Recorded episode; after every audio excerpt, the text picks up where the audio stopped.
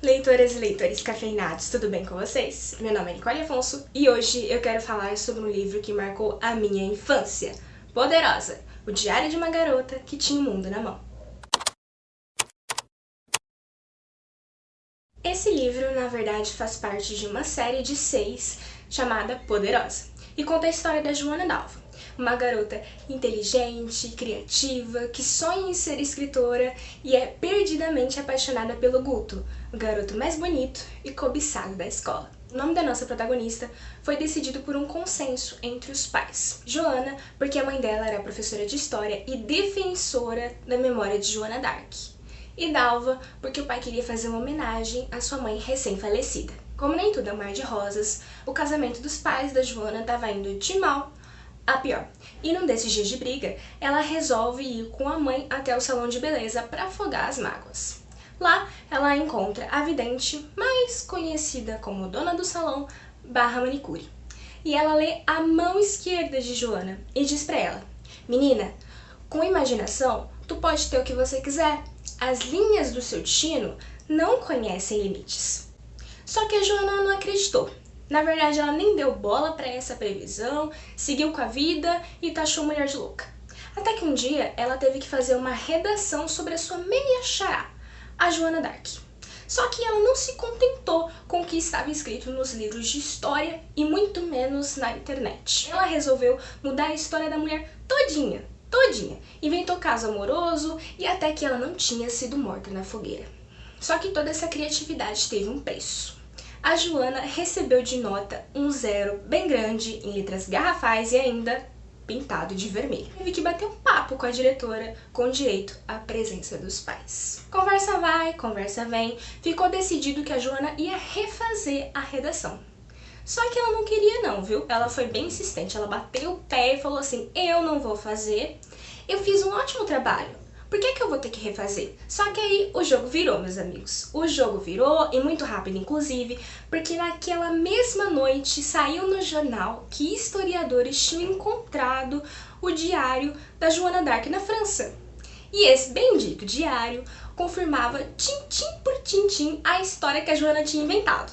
É mole. Nesse momento, ela lembrou do evidente e pensou: nossa, eu realmente tenho o mundo na mão só que na esquerda, porque Joana era canhota e tudo que ela escrevesse e acreditasse, de alguma forma, mais cedo ou mais tarde, se tornaria realidade. Eu li esse livro quando eu tinha lá os meus 9, 10 anos, e eu me lembro como se fosse ontem, porque naquela época eu não tinha o costume de comprar livros, eu não tinha um celular, nem um Kindle para adquirir e-books. Então, a única forma que eu tinha, se eu quisesse ler, era pegar livros emprestados na biblioteca municipal. Isso era bom e um pouco ruim ao mesmo tempo. Eu pegava os livros emprestados e assim que eu chegava em casa eu já começava a ler e não parava não ser para comer, dormir, no banheiro e acabava muito rápido.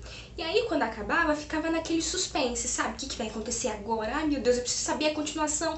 Só que aí eu não tinha o próximo livro. E o que, que eu tinha que fazer? Tive que ficar importunando os meus pais para me levar lá de novo. Muitas das vezes, por causa da minha insistência, os meus pais acabavam me levando tipo dois, três dias seguidos. Eu sempre fui muito insistente, sabe?